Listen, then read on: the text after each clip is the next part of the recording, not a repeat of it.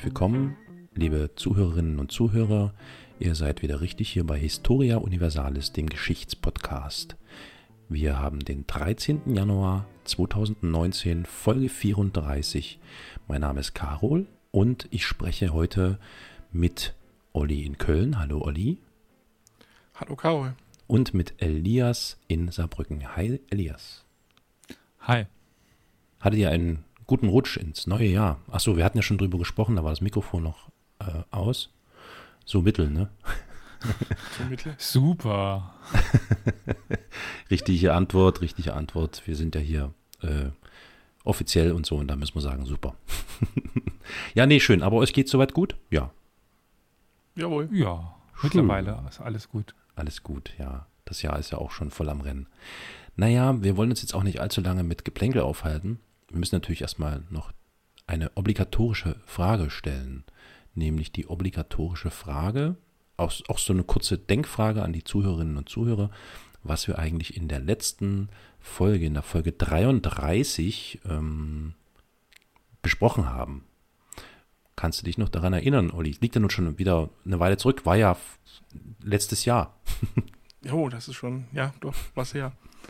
Nein, es äh, ging um ein Kreuzzugsthema, um die Schlacht bei Hattin, die zum Beispiel in dem Film Königreich der Himmel mit auch dargestellt wurde. Genau, und dafür ähm, war Elias verantwortlich für diese Folge. Und Elias hat das ja sehr schön mit äh, allerhand Geräuschen, schönen ähm, Synchronisationsversuchen ähm, untermalt. Mit Betonung auf Versuchen. War das jetzt. Es, es hat sich keiner äh, freudscher Versprecher Freundeskreis dazu äh, erbarmt, das einzusprechen.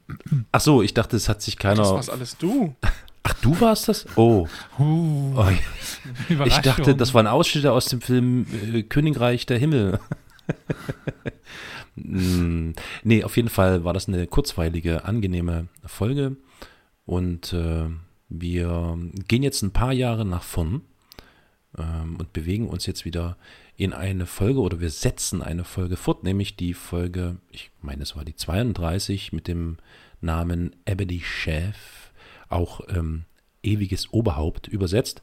Und zwar geht es hier natürlich um den Herrn Atatürk. Und wir wollen jetzt hier in dieser Folge Teil 2 ähm, ein bisschen weiter drüber reden, was alles so bei Atatürk passiert und vorgefallen ist. Ich möchte gleich vorab spoilern.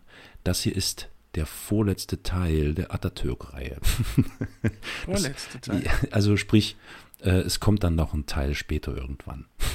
Also ich muss ja gestehen, du hast ja in der ersten Folge schon wirklich sehr viel Informationen über den Herrn vorgetragen. Oh, da bin ich ja mal gespannt, was da noch alles kommt. Ja, ähm, ja, ähm, ich hatte mir so gedacht, jetzt in diesem zweiten Teil zu Atatürk, da gehe ich vielleicht so, äh, oder ich versuche es zumindest, ob mir das gelingt, ist dann noch eine andere Frage, gehe ich dann so ein bisschen ins Detail. Aber bevor ich jetzt anfange, möchte ich dem äh, noch voranstellen, und zwar folgendes, liebe ZuhörerInnen, wenn ihr euren Podcast über Apple Podcasts zum Beispiel bezieht oder über eine andere Plattform, wo man sich ähm, Podcasts herunterladen kann oder abonnieren kann.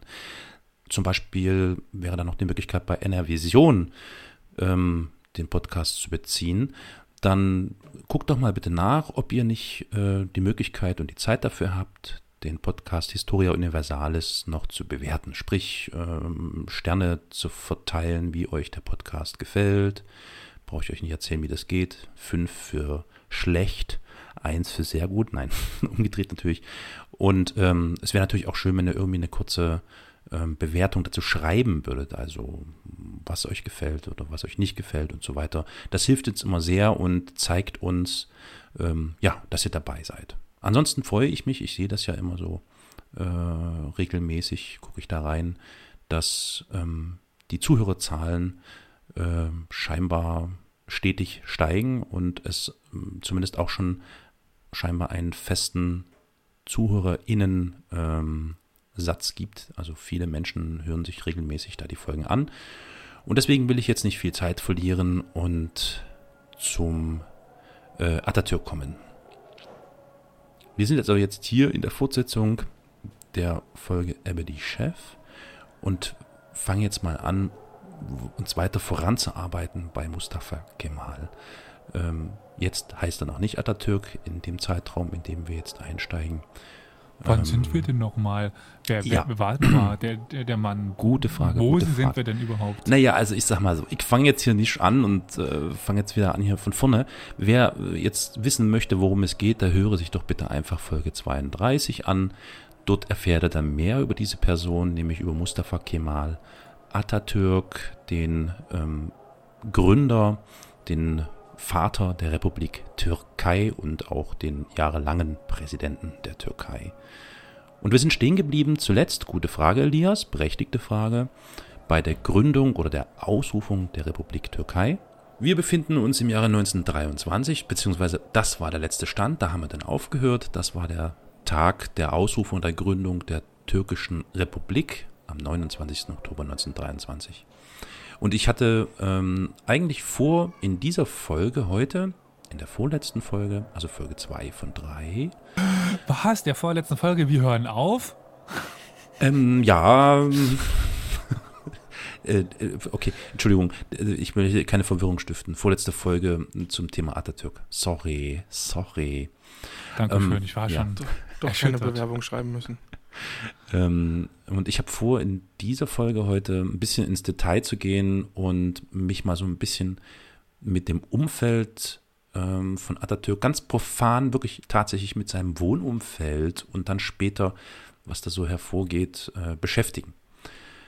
Ähm, schon vor äh, den im ersten Teil geschilderten äh, Geschehnissen, die wir da besprochen haben, bis hin zur Ausrufung der türkischen Republik und auch darüber hinaus bewohnte Mustafa Kemal hoch über Ankara ein Haus auf dem sogenannten Glockenfelsen äh, im türkischen Çankaya der befindet sich im Süden der Stadt. Das ist also eine sehr hügelige Gegend, die sich bis auf 1000 Meter äh, hochzieht. Dieses äh, Haus äh, war ein Geschenk der Bevölkerung von Ankara, beziehungsweise die Stadtverwaltung trug die Kosten, so als Dank an ihn. Und äh, dieses Haus lag, wie gesagt, in etwa 1000 Metern Höhe, schön gesäumt von alten Weinbergen, Grün und so weiter und so fort. Also eine ganz ähm, gute Wohnlage im Gegensatz zu der Stadt unten, die unter ihm lag, die ähm, nicht sonderlich ähm, einladend war und äh, ja, äh, Krankheiten, Schmutz, Dreck und so weiter zu bieten hat. Also einem Präsidenten oder einem späteren Präsidenten würdig, möchte ich sagen. Also die mhm. äh, großen Führer hatten immer schon die, An die Angewohnheit auf hohen Bergen. Ja, genau, das stimmt. Das habe ich mir auch so gedacht. Ich an Adenauer denken, ja. Ja, wo? Ja, wo hat Adenauer, denn Adenauer? Natürlich, es ist das Erste, was mir in, in den Kopf kam. Ja, Leute, ihr seid aus dem Westen, ich bin aus dem Osten. Jetzt erzählt mir mal bitte was über das Haus von Adenauer. Ich, ich rede jetzt bestimmt Dünnpfiff, ne? aber das ist, äh, ähm, äh, war über im Siebengebirge, knapp über Bonn, ne? Bin mir gerade nicht sicher. Ich war auf jeden Fall ein, schon einmal da. Du warst also im Adenauer Haus äh, oder im Wohnsitz von Adenauer? Ja, das ist inzwischen so ein, so ein Museum. Ne, das ist mir schon klar, dass er, ja, ja. Also, äh, aha, okay. Eifel, kann, kann, kann das sein? Ja, wie gesagt, ich bin mir gerade nicht sicher. Ich oute mich jetzt gerade als totales Geografiegenie. Ich hätte nicht mal gewusst, dass da irgendein bei Bonn irgendwie äh, ja, also äh, zwischen gelegene. quasi hier und, mhm. und, Bonn, also zwischen Saarland und äh, Rhein und dann dem Rheinland, da gibt es die Eifel und. Da, das klar, ja. Ja, ja, okay. Ja, aber irgendwas mit wie sagtest du, sieben, wie? Sieben? Siebengebirge. Siebengebirge? Hm, hab ich noch nie gehört. Also zumindest nicht in, ähm, okay. Hm. Also, und ich habe nur einen Joke gemacht. Also ich dachte an jemand anderes. Äh, äh, okay. Äh, meintest du vielleicht die Annegret? Ja, ja, ja, natürlich. Äh, Saarland berühmt für die schönen Berge. okay, okay. Gut, äh, ja. Also ihr habt das schon richtig erkannt. Eines Präsidenten würdig wohnte also, thronte über seinen Untergebenen sozusagen. Aber das war hier vielleicht gar nicht so. Wie, wie, wie stellt ihr euch denn, um jetzt mal bei Atatürk zu bleiben oder wieder zu ihm zurückzukehren, habt ihr so eine Vorstellung, wie dieses Gebäude, das Haus, in dem Atatürk lebte, wohnte, ausgesehen haben könnte? Habt, was denkt ihr? Ich muss gestehen, klein, hässlich. Wieso? so ein typisch arabisches Dach. Nein, keine Ahnung. Also, ich weiß es nicht. Okay, dann, also du, Elias, du liegst schon mal falsch. Olli, du hast lieber nichts gesagt. Du weißt es, also du hältst dich zurück vornehmen. Genau. Okay, ja, also im Prinzip hat damit Olli recht. nee, also, also er hat mehr Recht als du, Elias, weil das war gar nicht so schlimm. Also es war jetzt nicht besonders groß, es war auch kein Palast, ne, weil es war ja auch nie als Palast gedacht, es war ja mal ein, ein Gartenhaus, ähm, äh, gehörte mal früher einem Wollhändler oder so. Es war aber recht solide gebaut, ähm, also so richtig aus äh, Hau und Naturstein und das Dach war mit richtigen Ziegeln gedeckt und äh, ja, so im Großen und Ganzen recht solide. Aber es war letztlich dann eben doch, und da hat dann wieder Elias dezent äh, richtig gelegen, äh, schon ein Provisorium in gewisser Weise. Das war natürlich auch der Zeit geschuldet. Also es war zum Beispiel so, äh, dass das Haus äh, nur mit Holzkohlebecken ähm, geheizt werden konnte. Wisst ihr, was Holzkohlebecken sind? Habt ihr schon mal gehört also davon? irgendwas klingelt bei mir. Ich muss nochmal in mich gehen. Ich musste äh, offen gestehen, ich musste wirklich nochmal nachschauen, ob ich es richtig verstehe. Also Holzkohlebecken beschreibt in gewisser Weise eine Art großer offener Grill, also wie so eine große offene Feuerstelle, worüber dann halt der Kamin in, meist irgendwie in Meter 50, zwei Meter Höhe so der Abzug quasi da ist. Und ähm, hier war es dann auch, also so ähnlich wie im Mittelalter, so in Schlössern und Burgen hat man das oft gehabt in diesen Küchen, ne? Dass irgendwo die Feuerstelle war und äh, ja, ja, darüber also, dann der Abzug. So. Ich habe nochmal nachgeschaut, weil ich mir doch unsicher war, aber mhm. es war das, was ich meinte. Also ist es tatsächlich sehr breit gefächert. Also es muss irgendwie ein Becken geben, also was, was mhm reingeht, was drumherum und dann mit Holzkohle rein und anzünden. Ja, ja. Das genau. macht dann ein Holzkohlenbecken. Becken, aus. genau, wie es der Name auch sagt. Es gibt ja. tatsächlich ein osmanisches hier, das ganz interessant aussieht. Ja. Gerade bei der äh, Google-Bildersuche nach Holzkohlebecken, wenn man das eingibt, dann gibt es eins aus dem 18. Jahrhundert oder so sowas. Oh, versuch das, das doch mal zu beschreiben. Ich habe da nämlich nichts gefunden. Äh, kann man das in etwa beschreiben? Äh, es entspricht ungefähr dem Begriff Holzkohlebecken, ja? Und noch irgendwie eine Besonderheit, die vielleicht so. Es, ich habe, also das heißt Holzkohlenbecken, Mangal, hm? Osmanisch, 18. bis 19. Jahrhundert. Mangal, genau. 100. Ja. Hm, hm. Das ist, wie viele Ecken hatten das? Eins, zwei, drei, vier, fünf, ne, sieben, acht Ecken. Acht. Hm. Und an jeder Ecke ist so ein kleiner Fuß und mit so einer kleinen Zirde nach oben und dann so irgendwie so, fast wie ein Minarett sieht das aus oder so, keine Ahnung. Ja, ja. Dass er noch so über diesen Rand hinausschaut und das ist alles in Gold halt. Das ist halt schon hier dreckig, aber. Ähm, ja, ja, klar. Äh, es soll wohl mal golden gewesen sein. ja, und dann halt unten so Entenfüße sieht das so, so aus. Ja, also fast ein Grill, ne? ja, 37 Zentimeter breit. Ja, das ist das, was unter einem ja. Grill dann teilweise ja. ist. Genau, genau, ja. Und kostet äh, 220 Euro. Ja, gut, okay. Das, das ist dann tatsächlich die moderne Version des Manga, ähm, der dann auch zum Kochen und Grillen benutzt wird, ja. Mhm. Und das hier ist dann äh, entsprechend größer, um dann die Räume zu äh, erhitzen oder zu erwärmen, äh, richtigerweise. Na gut, wie auch immer. Ich wollte jetzt nicht zu sehr ins Detail. Ihr merkt schon, das wird also eine interessante, detailreiche Folge werden.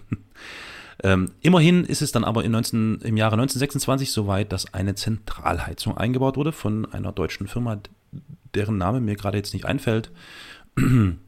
Aber das half nicht allzu viel, da das Problem bestand, dass die Kamine recht schlecht zogen. Hm, die Stromversorgung erfolgte, das war damals nicht so unüblich, anfangs mit Hilfe einer transportablen Dampfmaschine. Aber, man muss dazu sagen, zumindest hatte äh, Mustafas Haus einen überdachten Balkon mit einem äh, vermutlich hervorragenden Ausblick über die Stadt bis hinüber zur Altstadt und den Burgberg von Ankara. Und man muss natürlich dazu sagen, gerade in den wärmeren oder zu den wärmeren Jahreszeiten war der Wohnsitz natürlich schon sehr reizvoll. Abgesehen von der Tatsache, dass er eben nicht im städtischen Sud unten äh, wohnte, waren natürlich die umliegenden Hügel dann im Frühling und im Sommer mit Grün überzogen und die Obstbäume blühten zuhauf und, und Vögel zwitscherten und so. Also es war schon nicht so schlecht. Ähm, Gleichwohl war natürlich der Weg aus der Stadt zu Mustafa Kemals Haus eine Zeit lang recht beschwerlich und auch zeitaufwendig. Ähm, also vom Hang des Hügels bis hoch zum äh, Chankaya, also dem Haus, verlief nur so ein holpriger Weg vorbei an alten verlassenen Weinbergen und wilden Rosenstöcken. Das klingt alles recht romantisch. War es aber wahrscheinlich nicht, weil man ist dort eben, wenn man nicht zu Fuß gehen wollte, mit der Pferdekutsche hochgeholpert. Und das war natürlich äh, ja, eine recht beschwerliche Angelegenheit und natürlich auch eine recht zeitfressende Geschichte. Mit dem Auto dauerte es dann nicht mehr allzu lange. Da fuhr man dann von Chankaya, man, nannte das, man nannte das übrigens auch Köschk, das heißt übersetzt so kleines Palais, äh, fuhr man von Chankaya bis zum Bahnhof von Ankara etwa 20 Minuten. Nun ja, wie auch immer, als, ähm, ja. Ich weiß nicht, ob das hier an der äh, Stelle angebracht ist. Ich habe heute einige sehr interessante Dinge über die türkische Sprache gelernt. Und äh, ja. Ich dachte mir, dass wenn du jetzt gerade mit den Bezeichnungen kommst, das ist sehr interessant und vielleicht so als kleine als kleiner Exkurs. Bitte, bitte, das ist, finde ich, immer interessant. Ich finde die türkische Sprache an sich schon sehr reizvoll. Und wo quasi die moderne türkische Sprache noch geprägt ist von den Vergangenheiten. Äh, weißt du, was übersetzt auf äh, Türkisch äh, Kaserne bedeutet? Ich weiß nicht, was es auf Türkisch direkt heißt, aber ich kenne die Übersetzung. Verrat's mir bitte, ich weiß es nicht. Die Oder weiß es Olli? Oh, wie? Nein. Winterweide? So. Ja. Winterweide. Das ist, ähm, ja. Weil das ist die äh, Übertragung aus der nomadischen Zeit, wo die sich gesammelt haben im Winter, mhm. um dann äh, an einem Punkt die Krieger zu sammeln. Deswegen ist die Kaserne die, die, die Winterweide. Übersetzt ins Deutsche. Ja, ja. Okay. Wie heißt es denn auf Türkisch? Das würde mich ja viel mehr interessieren. Ja, das müsstest du jetzt nachschauen. oh Mann, das mache ich jetzt. Wir sind nämlich der Podcast, in dem gegoogelt wird. Das mache ich jetzt. Ich mache jetzt hier Google-Übersetzer an, aber der bringt mir bestimmt Käse. Ähm, warte mal. Winterweide? Gut. Äh, Kisla steht das da. Kishmera. Kishmera. Kishmera. Aha. Ja. Ich mache mal kurz an. Ich will das mal hören, wie das klingt. Ähm, Moment. Kishmera. Kishmera. Ist schon eine coole Sprache. Äh, wisst ihr, was Autobus heißt? Habe ich schon letztes Mal erzählt, oder? Ich weiß gar nicht. Autobus. Autobus. Wie? Autobus? Ja, fast, fast. Autobus. Büs, ja, das, stimmt. das ist, also ich muss da, es ist so herrlich, also, äh, oder, oder ich glaube, ich bin mir nicht ganz sicher, aber ich meine sogar, dass Tunnel Tunnel heißt. ja, also, das, äh, ich lerne ja momentan ein bisschen Arabisch, da ist das ähnlich. Also ich habe gerade äh, ein paar Wörter aufschreiben wir müssen, sowas wie dann Baris. Baris, ja, es, Baris. ist schon interessant. Also, aha, aha. Ja. Ja. ja, also da kommt so einiges zusammen, das ist schon echt, äh, ja, ich finde das, ich mache mich da jetzt auch gar nicht lustig drüber, sondern ich finde das einfach, ja, wie soll ich es denn sagen? Ich finde es einfach niedlich. es klingt einfach cool irgendwie. Ich könnte stundenlang den äh, Türken zuhören, wenn die miteinander äh, palavern, das ist schon was. Ja, aber das, äh, vielleicht fällt mir dann irgendwann anders nochmal eine äh, ein anderer kleiner Exkurs ein über die äh, türkische Sprache, aber erstmal wollte ich das jetzt, ja. mir jetzt gerade aufgefallen. Ja, vielen so, Dank, war die, interessant. Die Kaserne ähm, eben als Überbleibsel der alten türkischen Zeit. Klingt schön. Klingt ein bisschen wie äh, hier diese Serie hier, das Märchen von Eis und Feuer oder so. Äh, wie heißt das denn? Äh, Dingens. Game of Thrones? Game of, genau, ja, ja, ja, ja. Winterweide. Klingt wie so eine. das wäre dann aber irgendwo so eine Stadt oder so, sowas. Ja, ja, oder so ein, genau, ja, ja. Na gut, okay, äh, zurück ins Jahr äh, 19, naja, eigentlich sind wir jetzt fast im Jahr, also ich, naja, egal. Also mit dem Auto, da war ich stehen geblieben. Im Auto, Fahrt mit dem Auto von äh, Chankaya zum Bahnhof Ankara rund 20 Minuten. So. Als Mustafa Kemal im Jahre 1921 Köschk bezog, wusste natürlich noch niemand, dass er später dann Präsident werden würde und dass das dann der Prä Präsidentensitz ist. Ähm, dass es bei der Villa allerdings geblieben ist, hatte vermutlich auch damit zu tun, auch schon zu der Zeit, dass er da einzog und dann über die Jahre hinweg, dass natürlich auch die Sicherheit des Hausherren dort schon ein wenig besser händelbar war als mittendrin im Gewusel sozusagen. Denn Attentatsversuche, ich will nicht sagen, waren an der Tagesordnung, aber waren eben doch durchaus realistisch und möglich. Das war übrigens auch der Grund, warum Mustafa Kemal angeblich auch Tag und Nacht zwei Revolver in der Gesäßtasche mit sich trug. Selbst zu später Stunde oder bei abendlichen Gelagen hatte er die immer mit dabei. Lediglich, wenn er mit ähm, vertrauten Menschen zusammensaß, dann gab er die Knarren äh, seinem Diener und dass er sie in seine Privaträume bringen möge. Ab äh, Mitte der 20er äh, hatte er dann eben auch zusätzlich noch eine Leibwache, die ja äh, gute Arbeit leistet. Ähm, ich muss mal gucken, vielleicht gehe ich, vielleicht kommt das dann noch in der dritten Folge vor. kleiner, kleiner äh, Teaser, kleiner Anreizer für euch, dass ihr dann auch in der dritten Folge mit dabei seid. So, das war's jetzt. Vielen Dank fürs Zuhören. Nee, Quatsch. Äh, okay, es geht weiter. Tschüss. so, aber jetzt mal wirklich noch was zum Haus, weil das ist ja eigentlich das Interessante. So. Ähm, das Haus, wie gesagt, ähm, war jetzt nicht besonders groß. Es gab dann so ein paar Umbauten und so war der Aufbau des Hauses. Dar darüber möchte ich mal kurz berichten. Im Erdgeschoss gab es eine Eingangshalle, in der zum Beispiel, das war für die Zeit äh, relativ typisch äh, und für, die, für den Stand, gesellschaftlichen Stand, stand auch ein Piano in dieser Eingangshalle. Äh, rechts von dem Eingang ging eine Tür zum sogenannten grünen Salon und neben dieser Tür stand, wie sich das gehört, ein Spieltisch, den der Herr Präsident hin und wieder für Pokerrunden nutzte. Im grünen Salon wurde, zumindest solange seine Ehefrau Latif das Haus mit bewohnte, der Damentee gereicht. Das offizielle Arbeitszimmer von Mustafa lag im Erdgeschoss, wenn man in der Eingangshalle stand, links. Und in dem Arbeitszimmer äh, stand natürlich auch der Schreibtisch von äh, Mustafa Kemal. Der war zum Beispiel ein Geschenk des ägyptischen Vizekönigs. Ähm, ich bin mir nicht ganz sicher. Ich meine, es müsste Abbas II. gewesen sein. Elias, vielleicht hast du das auf dem Schirm. Ich bin mir nicht sicher. Und ähm, ähm, ja. Also, äh, ich, ich, war nur gerade am Tippen. Um du warst gerade verträumt, du hast dir gerade den Schreibtisch vorgestellt, wie er da. das sowieso.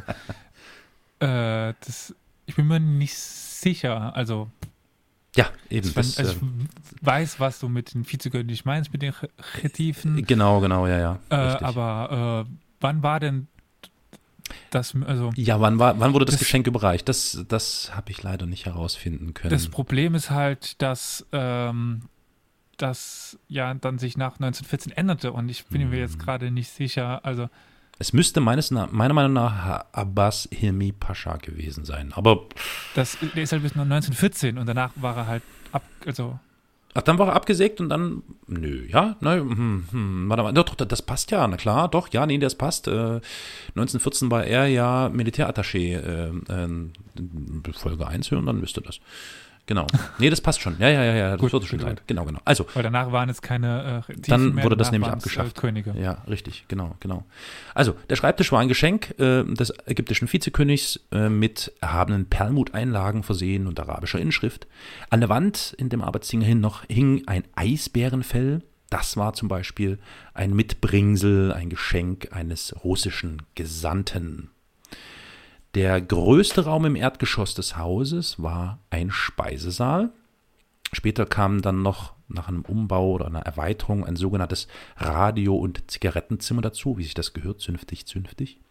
Also alles war äh, stets sehr dekorativ eingerichtet und äh, gestaltet. Also es gab äh, türkisfarbene Wandfliesen, Jetzt fällt mir gerade ein, Türkisfarben, naja, egal. Ähm, bunte Scheiben in den Oberlichtern, Teppich an den Wänden und auf den Böden und so weiter und so fort. Äh, es stach auch hervor, dass an zahlreichen Wänden Säbel und Dolche hingen. Also, ja, ungefähr so, muss ich eingestehen, habe ich mir das grob vorgestellt, als ich ähm, mich begonnen habe, dafür zu interessieren, wie eigentlich die, der Wohnsitz von Mustafa Kemal Atatürk ausgesehen haben könnte. Das Schlafzimmer befand sich dann im ersten Obergeschoss und war im ersten Obergeschoss äh, oder im Obergeschoss der, der größte Raum. Im Turmzimmer, der Turm wurde etwas später noch mit angebaut, hatte Mustafa Kemal sein privates Arbeitszimmer, daneben eine Bibliothek, die sich über zwei Zimmer erstreckte mit wohl mehr als 3000 Bänden.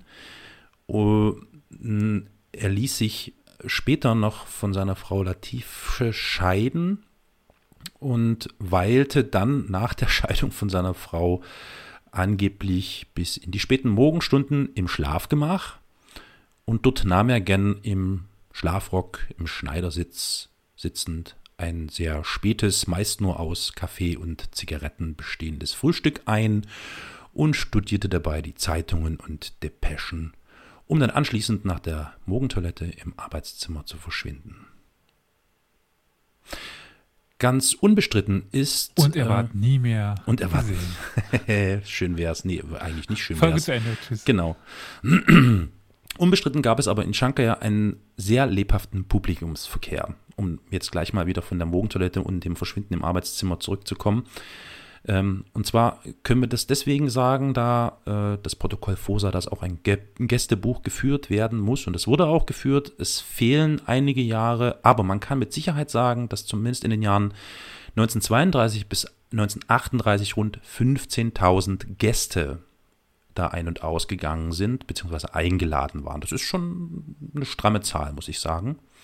Da ging es also doch schon hoch her.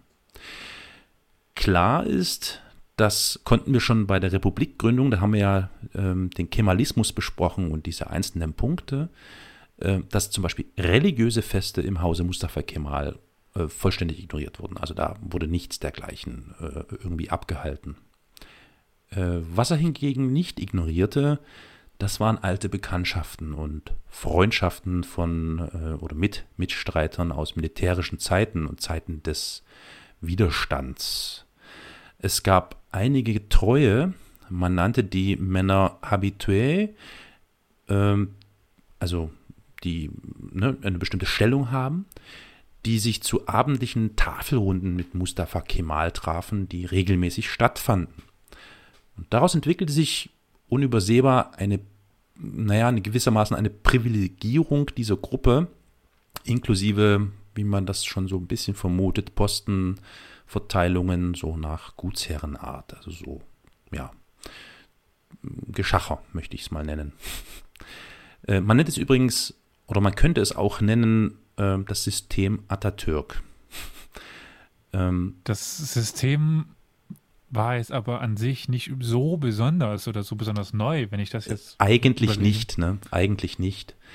Ähm, ich denke, was dazu führt, dass das hier oder dass ich das auch nochmal mit hervorhebe, wie ich es ähm, gelesen habe, ist eben der Grund, dass Atatürk ja äh, schon recht früh eine gewisse Heroisierung erfahren hat und das widerspricht natürlich diesem Bild mhm. des heroischen ähm, äh, Aber das, was ich halt meine, ist, dass es im orientalischen Kreis, bei den Osmanen auch schon, da ja. war die Vergabe der Ämter über deine Nähe zum damals halt Sultan, jetzt halt zum Präsidenten oder wie, wie auch immer. Das ja, war halt Gottes typisch. Willen, aber ja, das war typisch für die, für, ja, das war typisch für die Dynastie und äh, Sultan und keine Ahnung, aber doch nicht für die moderne reformistische Republik Türkei, ne?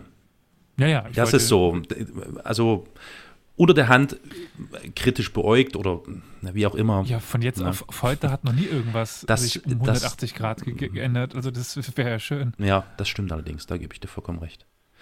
Ähm, es wurde zum Beispiel in, den, in dem Zusammenhang ganz interessant, ähm, es wird berichtet von einem jungen Beamten, der war irgendwie äh, studiert und keine Ahnung, hatte für irgendeine äh, Behörde gearbeitet, der auch mit eingeladen war zu so einem großen offiziellen Bankett, wo viele Beamte mit waren.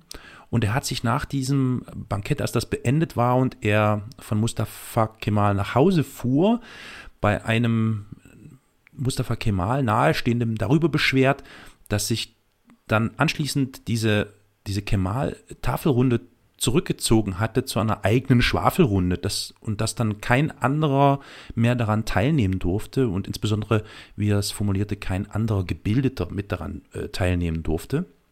Und das wurde dann Mustafa Kemal Pascha zugetragen, woraufhin er den jungen Mann äh, ins Kösch zitieren ließ, und beim Kaffee gab es dann wohl folgendes Gespräch. Mustafa Kemal, Ach, ja. Entschuldigung. Also ich wollte jetzt eigentlich hm? nur kurz ein einwerfen, wir müssen unseren Podcast eigentlich in Schwafelrunde umbenennen. Schwafelrunde.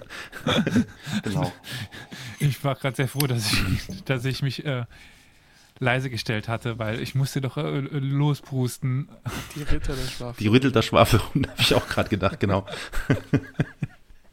Also, da saßen die nun im Köschk bei Kaffee zusammen, der junge, gebildete Beamte und Mustafa Kemal. Und Mustafa Kemal sagte zu ihm, Junge, weißt du, wann ich, warum ich dich rufen ließ? Und der sagt so, nein, mein Pascha. Hör mal, Junge, man sagt, du wolltest mich entmündigen. Gott behüte, wie soll ich mir das anmaßen? fragte der dann. Und da gab es dann von Mustafa Kemal die Antwort, hör mir jetzt einmal gut zu, ich will es dir erklären. Das sind Menschen, die ich, als ich in den Unabhängigkeitskrieg aufbrach, an mich glaubten, mit mir gegangen sind, für mich eingetreten sind, bereit waren, sich zu opfern, mir mit ihrem Leben Deckung boten, sich keinen Moment von mir trennten und damit aller Arten von Qualen auf sich nahmen. Alle sind sie mir mit Leib und Leben verbunden. Ich bin ihnen zu großer Treue verpflichtet. Ich werde keinen vergessen aber an meiner Tafel ist stets auch Platz für gebildete junge Leute, und das wird auch immer so bleiben. Was habe ich für diese getan? Also er meinte die habituell seine Getreuen. Und was habe ich ihnen gegeben? Ich habe sie im Parlament untergebracht, damit sie dort meine Gedanken, an die sie glauben, einpflanzen. Dort sind sie mir hilfreich. Aber ich habe keinen von ihnen zum Minister gemacht. Auf Ministerposten habe ich nur junge Leute wie euch, die studiert haben, gesetzt. Junge, hast du die Lage richtig begriffen? Also, ne? Man merkt schon, wie das an ihm äh, gezerrt hat oder genagt hat, diese Kritik. Er würde dort äh, äh, ja nach Gutdünken Posten verteilen. Das hat er nicht auf sich sitzen lassen wollen. Das widerspricht ja auch diesem Reformgedanken, den er da ins Land getragen hat. Naja, und so fanden also oft diese ähm, ja, kritisierten Tafelrunden statt. Äh, natürlich einschließlich dieser Old Boy Connections. Und des Öfteren wurden dazu auch Sänger und Musiker äh, gerufen. Die mussten allerdings ihre Instrumente oft nicht mal auspacken, da es durchaus passieren konnte, dass Atatürk ein wichtiges Gesprächsthema unbedingt zu Ende führen wollte und da war nichts mit Musik und Gesang. Dabei liebte er allerdings Alaturka, und er mochte die westliche klassische Musik. Also Alaturka ist so das, das äh, äh, Volkslieder, äh, Volkskunst, ne? so musikalische Volkskunst, türkische und so. Ähm, das Radio oder Grammophon nutzte er gern, um orientalisierende Kunstlieder und türkische Volkslieder, also Alaturka, zu hören. Radio Istanbul lief bei ihm bei jeder sich bietenden Gelegenheit. Konsequenterweise war er folglich auch ein guter Tänzer der westlichen wie auch östlichen Formen zugetan war. Man konnte ihn also als ähm, eleganten Walzertänzer, davon gibt es einige Fotos, und ebenso als leidenschaftlichen Tänzer bei äh, ja, Nationaltänzen erleben. Also schon ein ähm, äh, Hans Dampf in allen Gassen, möchte man sagen. Also schon wirklich sehr elaboriert und äh, er weiß, wie und wo er sich bewegt. So habe ich den Eindruck gewonnen. Äh, so erläuterte er zum Beispiel einmal einem deutschen Pianisten, der in Ankara gastierte, dass die klassische Musik ein wesentlicher Bestandteil der westlichen Kultur sei und somit Grundlage seiner, Grundlage seiner Reformbewegung. Er sah eine ausgedehnte Einführung klassischer Musik in der Türkei als Teil des Vorstoßes zur Modernisierung des Landes. Schon krass, oder? Ja. Absolut. Also ich finde das, ich war echt geflasht, als ich das gelesen habe, weil das derart ähm, progressiv ist und ähm, reformistisch, das äh, fand ich sehr erstaunlich, ehrlich gesagt. Also man kann schon sagen, das war schon wirklich eine Art äh, Kulturrevolution, die er da startete. Der Begriff Kulturrevolution ist natürlich in äh, einiger Hinsicht auch negativ belastet aus äh, anderen Regionen. Aber hier, ja, sag ich mal so, macht das gar keinen so schlechten Eindruck. Ähm, ein gutes Beispiel dafür ist zum Beispiel die, die sogenannte Bursa-Rede. Die war äh, im, jetzt muss ich mal gucken, Sekunde, Sekunde, Sekunde, im September 1923, wo er seine reformistischen Ansätze nochmal verdeutlichte. Und zwar hat er bei einer Ansprache in Orient Kinotheater äh, in, ich glaube in Istanbul, ja in Istanbul, ähm, ein ähm, gab es ein lockeres Gespräch mit Zuhörern, die dort also mit zugegen waren. Und auf die unklare Frage eines Zuhörers nach Monumenten ähm, ergriff Mustafa die Gelegenheit, um über Kunst im Allgemeinen und über Denkmäler zu schwadronieren. Ähm, dabei legte er dar, wie er über das Bilderverbot im Islam dachte. Bilderverbot Islam, Elias, ist dir vermutlich ein Begriff. Olli, ist dir das ein ja. Begriff? Nicht wirklich. Also ich muss mal dazu sagen, also ähm, Bilderverbote sind ja in einigen Religionen äh, vorhanden, bis zu bestimmten äh, Punkten irgendwie. Im Islam ist es so, äh, vor allem im äh, sunnitischen Islam, entspringt das der Tradition, dass äh, ich glaube sogar bis heute die Islamgelehrten sich noch gar nicht so richtig einig sind oder besser gesagt uneinig sind.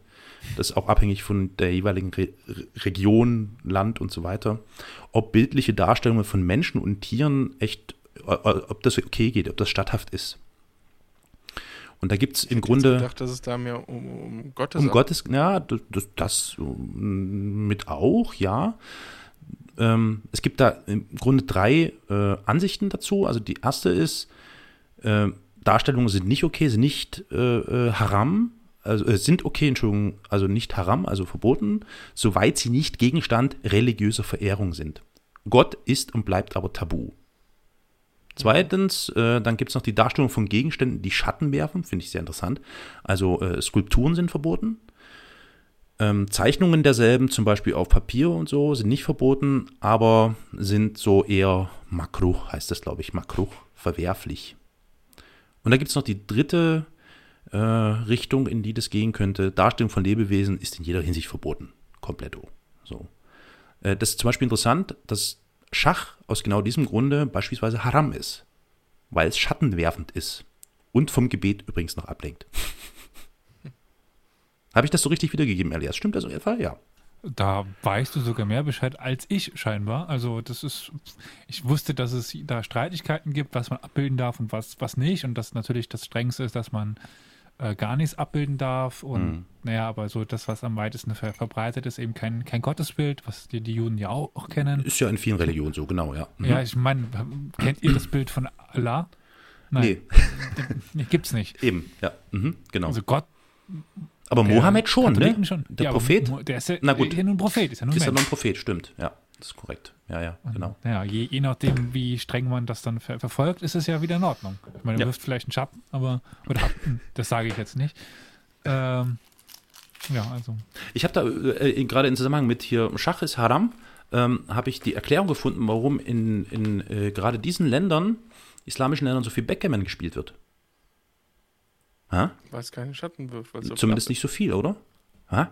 Ist das was? Ist das eine geile ja. Verschwörungstheorie? Das ist absolut, absolut.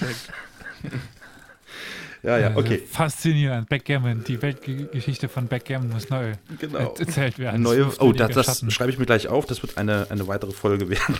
die Geschichte des Backgammon. Geschichte von Backgammon. Schatten.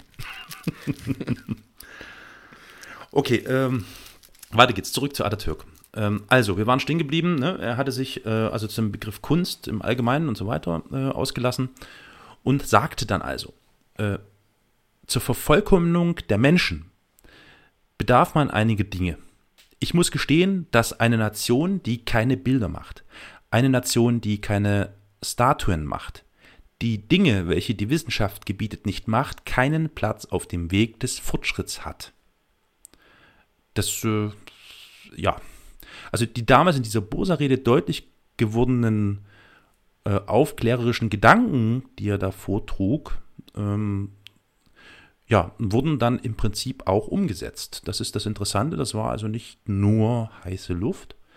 Ähm, so wurde zum Beispiel die Malerei in der Republik mit Stipendien für Studienplätze gefördert in Paris, Berlin und München, was dann dazu führte, dass eben tatsächlich junge Künstler, die von diesen Stipendien äh, äh, äh, profitierten, dann zurückkehrten und später mit beachtlichem Erfolg und beachtlichen Beiträgen zeitgenössische Kunst der äh, Republik Türkei lieferten. Es wurden für junge Künstler auch äh, Planstellen geschaffen, dass da also auch Geld an die fließt, dass sie davon äh, leben können. Und Ministerien äh, tätigten durchaus eben auch Ankäufe. Also es fand hier gewissermaßen, wie ich vorhin schon sagte, eine, diese Kulturrevolution Revolution statt, was ich schon äh, ein sehr interessantes Unterfangen äh, halte.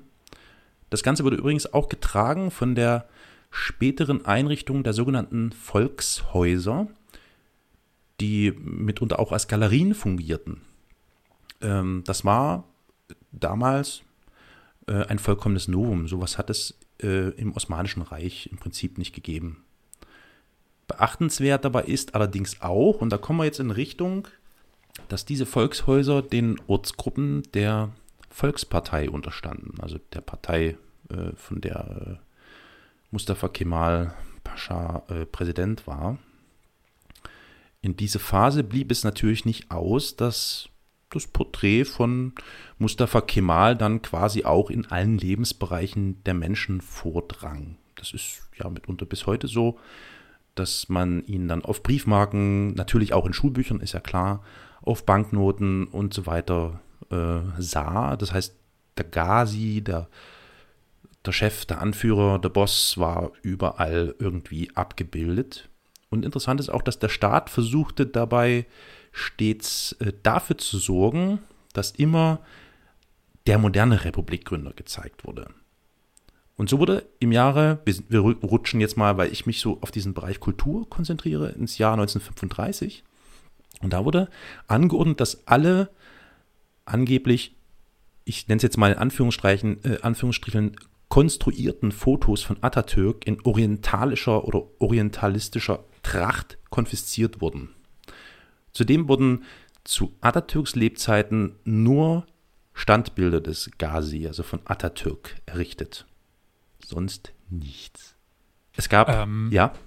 Du benutzt die ganze Zeit den Begriff Ghazi. Ja. Ich bin gerade ver verwirrt, sei seitdem der dabei ist und der widerspricht ja eigentlich dem laizistischen Gedanken irgendwie. Äh, ja, er war, im Volksmund war er immer Gazi. Okay. Ja, Ihr müsst mir also, auf die Sprünge helfen. Okay, Gazi, Gazi. Ist, ist ein guter Grillkäse, erstens. Ja.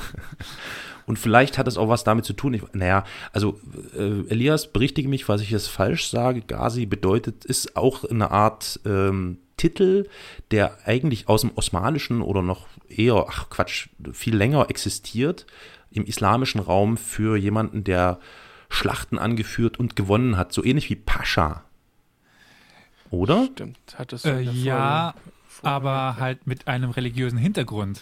Deswegen sage das ich ja ist korrekt, ja, das ist korrekt. Also jemand, der sich auf einer Gaswa befand, einer, äh, einer, in, in, einer Sache im Dienste Gottes. ja, ja, ja. es ist kein ja. Mujahid- Mujahideen, aber es ist halt schon so die, fühlt so eine leichte Vorstufe des Mujahideen. Naja, vielleicht, ich überlege gerade, vielleicht, also wie gesagt, Volksmund, Gazi war Mhm. vollkommen klar, also oder war vollkommen gängig. Es hießen halt, also es kann sein, dass sich das so ver ver- verselbstständigt hat. Ich Mhm. bin da überhaupt nicht drin. Ich weiß halt, wie der Titel Ghazi entstanden ist. Darüber weiß ich Ja, Bescheid. Und ja. den haben die ersten osmanischen Sultane äh, be beansprucht, sich, um so eine religiöse Legitimation zu erschaffen. Mhm. Es kann natürlich sein, dass der irgendwie im Osmanischen, im Türkischen irgendwann so einfach als Als Begriff. Herrscher oder wie auch immer. Ja, ja. so. Ich Was- schätze, dass es in diese Richtung geht, Mhm. aber du hast schon recht, die Frage ist nicht ganz unberechtigt. Das hat ja, widerspricht ja nun wirklich diesem laizistischen äh, Leitgedanken. Ähm, vielleicht kommt so ein bisschen jetzt die Antwort, und zwar, äh, was sich nämlich abzeichnete, war in Zusammenhang mit ähm, Mustafa Kemal, also beispielsweise, dass eben überwiegend nur von ihm Standbilder errichtet wurden. Er hat ja vorher von, den, von der Möglichkeit, äh, Statuen und Monumente zu errichten, äh, schwadroniert, aber am Ende stehen nur von ihm da Bilder. Und hin und wieder war mal der eine oder andere Getreue an seiner Seite bei solchen Denkmälern, aber sehr, sehr selten. Wenn, dann war er es immer nur. Ähm, vielleicht ein Teil der Antwort auf deine Frage zu diesem Gazi-Ding ist eben auch, dass sich hier, das sich, hält sich auch bis heute, äh, also dass das, es zeichnet sich hier wirklich ein Personenkult ab. Um Mustafa Kemal, äh, Pascha, Ghazi, Atatürk, wie er auch immer hieß. So. Also ich habe Ja. mal gerade nachgeschaut. Hm. Und zwar, also wie ich schon sagte, äh, Kämpfer für die Sache Gottes heißt das eigentlich, also Mhm. Al-Ghazi fil Sabi I- Ilah, also ähm, daher kommt das Ganze. Ja. Im Osmanischen und Türkischen ist es halt aber einfach An- nur zu Eroberer, Ritter, Herrscher Ah. geworden. Herrscher, ja, ja. Und ja, also An- vielleicht hast du schon Anführer, mal den Begriff sowas. Alp gehört. Ja, Alp ist, ist, ist adäquat, ne? Zu Genau. Ghazi. Hm, ja, ja, ja.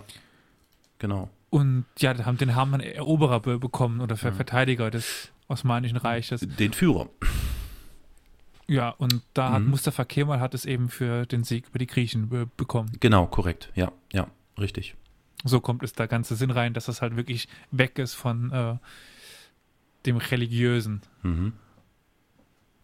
Äh, was aber eben, wie gesagt, nicht weg ist, ist dieser Personenkult, der sich da um ihn entwickelt. Das Ganze übrigens immer mit diesem Schleier der Kunstfütterung bedeckt. Wenn es da irgendwen da gab, der dagegen opponierte oder anschrieb, äh, der wurde relativ zügig in seine Schranken verwiesen.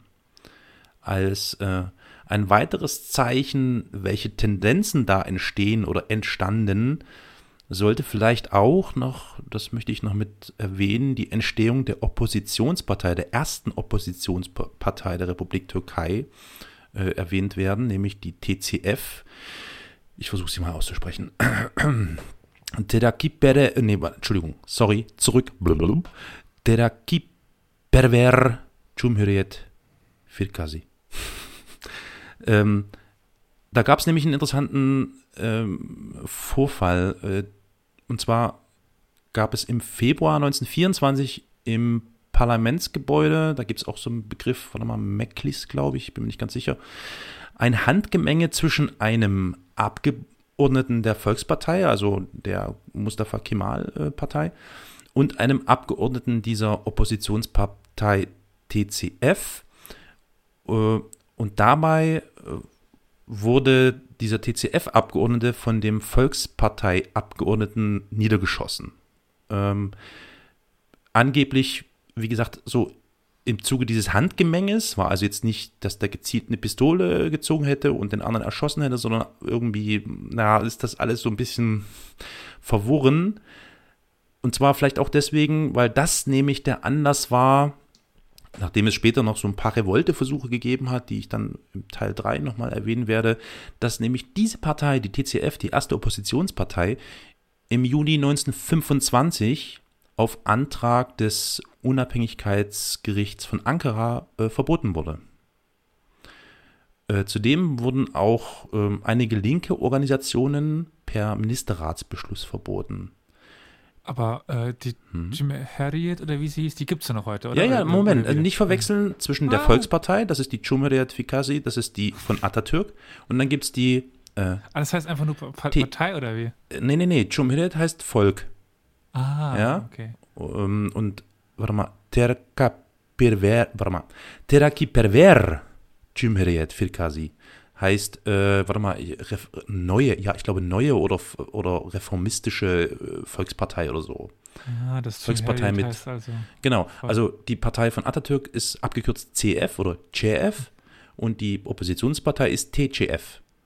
Ah, okay. So, und genau diese Partei wurde dann im Juni aufgrund dieses äh, toten TCF-Abgeordneten und dieses Handgemenge-Dingens im Juni 25 verboten. Also das ist hier ein Anfang von etwas, was sich irgendwie nicht gut anhört, anfühlt, wie auch immer. Äh, die Unabhängigkeitsgerichte, die gibt es übrigens schon seit den 20ern und die waren eigentlich dazu gedacht, Fahnenflüchtige während des Befreiungskriegs abzuurteilen und da gab es unzählige Urteile, Todesurteile und so weiter und so fort. Die wandelten sich dann nämlich sukzessive zu mm, quasi politischen Tribunalen, äh, die vielleicht so als Höhepunkt 1926 sogar führende Oppositionelle verurteilten. Die Sitzungen von solchen Verhandlungen waren öffentlich, aber die Angeklagten bzw. die Verurteilten hatten keinerlei Berufungsmöglichkeit.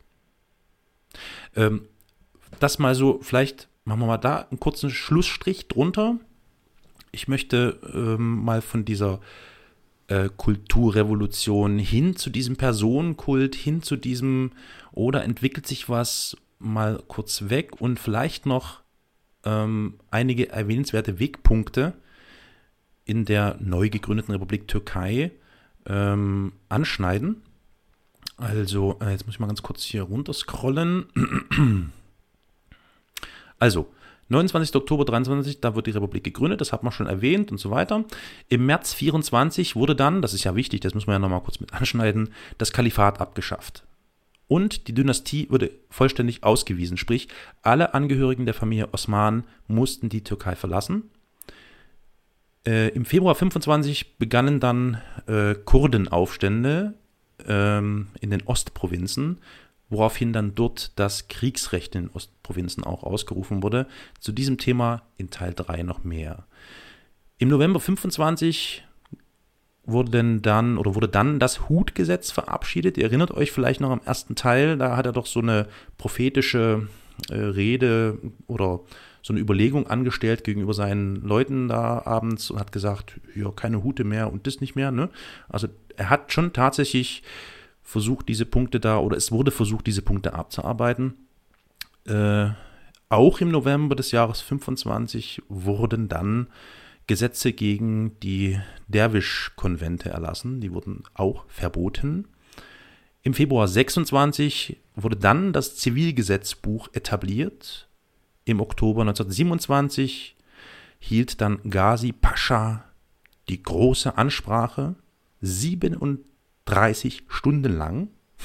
Oh, beziehungsweise, Gott, also verteilt auf sechs Sitzungstage. Ähm, okay, gut, also nicht am, ne, Stück. nicht am Stück. nein. Es ist nicht so wie in Amerika, wo die dann das hier. Ja ohne Red Bull niemals durchgehalten. genau. Ähm, ich überlege gerade, hm, wie viele Minuten haben wir eigentlich auf dem Tacho gerade? Wisst ihr das? Könnt ihr mir das kurz sagen? Ähm, ich weiß nicht, wann äh, angefangen So eine Stunde? Eine Stunde etwa? Okay, nee, dann nicht. Dann mache ich das vielleicht später. Ich hatte kurz überlegt, ob ich einen Teil aus dieser Rede vorlese, aber eigentlich ist es nur, nee, es ist eigentlich nur große Werbeveranstaltung. Er, er hat in dieser ewig langen Rede oder in dieser viele Tage dauernden Rede sehr, sehr viel über die Vergangenheit gesprochen und über das, was geschafft worden ist in der Vergangenheit im Zuge der Befreiungskriege etc. und so weiter und so fort und ist dann äh, zum Ende hin bei dieser großen Ansprache ähm, nur relativ kurz auf das eingegangen, was er eigentlich noch machen möchte. Das nur so. Also es ist recht interessant, wenn man sich diese Ansprache durchliest, aber eigentlich ist es nur großes Gemache. Ähm, weiter geht's. Im April 1928 gab es dann auch eine Verfassungsänderung. Wichtig. Und der Islam ist nicht mehr Staatsreligion. Und als Schlusspunkt, den ich hier kurz anführe, ist dann noch äh, im April 1930, das finde ich auch sehr erwähnenswert, die Einführung des Kommunalwahlrechts für Frauen beschlossen worden.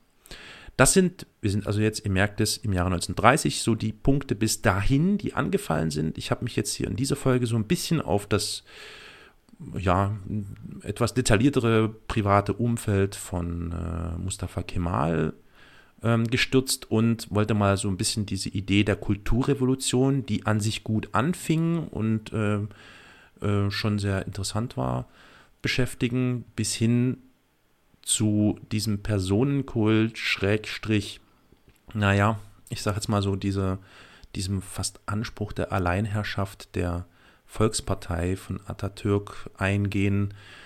Und ihr ahnt vielleicht schon, wohin es gehen könnte, man wird sehen. Ähm, das und noch viel mehr im letzten Teil der Folge zu Atatürk in Teil 3, aber die Chef Teil 3, irgendwann in Kürze dann. So, ja, dachte ich mir so. So, das war's äh, heute für Atatürk. Mit Atatürk. Für euch, für alle. Aber wir sind gespannt, wie es denn dann weitergeht mit dem Mann am Bosporus. Ja. Äh, sehr ambivalente Person, wie ich finde. Sehr ambivalent. Mhm. Also es ist echt total interessant. Ich hatte anfangs, gerade so im ersten Teil, klang das ja alles irgendwie schon, ja, recht intelligent und äh, äh kultiviert, aber eben doch auch heroisch. Und äh, dann gibt es so eine Entwicklung, jetzt hier gerade hört man das, glaube ich, in diesem Teil, da ist was, hm, da steckt irgendwie noch du mehr drin. schon, wie man einen Cliffhanger setzt. genau. Schalten Sie wieder ein, wenn es heißt Ebony Chef. Okay, also das war es heute mal dafür. Ich danke euch für eure Aufmerksamkeit, verehrte Zuhörerinnen und lieber Elias, lieber Olli. Ja, danke Ja. dir. Genau, dank dir. Gut. Äh, ja, dann äh, gehen wir jetzt über zu der großen Frage, wie ihr uns, liebe ZuhörerInnen, erreichen könnt, wie ihr uns Feedback zukommen lassen könnt. Da gäbe es zum Beispiel so mh, wie früher so ein Telefon, also jetzt nur noch ohne Wählscheibe, man kann das jetzt mittlerweile auch per Tastendruck machen. Und da könnt ihr eine Rufnummer anrufen und da geht dann ein Anrufbeantworter dran und da könnt ihr dann ähm, sagen, was ihr vielleicht für Ideen habt, was wir vielleicht in einer neuen Folge irgendwie an Themen besprechen können oder so. Oder ihr könnt auch sagen, was ihr blöd findet, gut findet, was auch immer. Ihr habt 60 Sekunden Zeit dafür. Äh, wer von euch beiden, Olli, Elias, hat die Rufnummer bei der Hand? Ich nehme mich nicht. Das ist die 0351 841 686 686 20. Yeah, genau. So, bei Twitter könnt ihr natürlich das selber auch tun. Da sind wir erreichbar unter dem Handle @geschichtspot. Ja, wenn wir schon bei Twitter sind, da sind wir jetzt ja in letzter Zeit ein bisschen aktiver. Wir Mhm. haben da ein, eine neue Taktik angefahren und wir versuchen, versuchen, wir werden es nicht schaffen, vielleicht ansatzweise täglich so ein, eine interessante Story rauszuhauen, in kurzen Worten, einfach nur ein bisschen tägliches Wissen. mit schönen Bildkacheln. Finde ich sehr zeitgemäß, finde ich cool. Wir haben nämlich jetzt einen neuen Marketingbeauftragten, der richtig loslegt. Also, es lohnt sich bei Twitter unter Geschichtspot diesem Account zu folgen. Ähm, Elias, wenn du schon über Ja, Marketing, ich wollte eigentlich sagen, das ganze sprichst. Wissen gibt es auch bei Facebook, wenn auch Genau. nicht in so schöner Form, aber zumindest das Wissen in gebündelter Form findet sich auch dort. Und wie finden wir denn Facebook, Olli? Unter Geschichtspodcast sind wir dort einfach zu finden. also nicht mehr sagen darf, ich finde Facebook blöd. ja, nee, ähm, weil du fragst, wie wir Muss auch das ein finden. bisschen Retro-Charme. Ja, stimmt, ja, haben. ja. Ihr könnt es natürlich aber auch so, so ganz galant, wie man das früher getan hat, eine E-Mail schreiben. Ihr könnt äh, einfach eine E-Mail schreiben an podcast.historia-universales.fm. Und zu guter Letzt für diejenigen, die gerne noch bei YouTube rumsurfen, gibt es natürlich auch noch eine Möglichkeit, sich da mit Informationen äh, zu bedingsbumsen, zu be Ja, und wenn die Zukunft was bringt, wird man vielleicht dort auch bald, was also bald in historischen Dimensionen Bewegtbild sehen. Aber nur als kleiner Teaser. Ähm, das ist die Seite Historia Universalis, der Geschichtspodcast. Eine eigene URL haben wir noch nicht, auch wenn tatsächlich ein, zwei Abonnenten mehr dazu kamen in den letzten Monaten, Tagen, Wochen. Ja. Aber zu gut, zu guter allerletzt haben wir noch eine Webseite ja.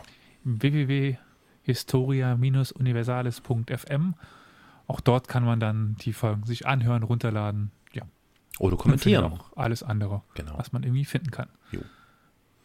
So, und wie sie das gehört, am Ende sagen wir alle noch Tschüssi und äh, dann gibt es natürlich noch einen äh, schönen Outro-Jingle-Dings. also, ich sag schon mal Tschüss Elias, Tschüss Olli, vielen Dank euch.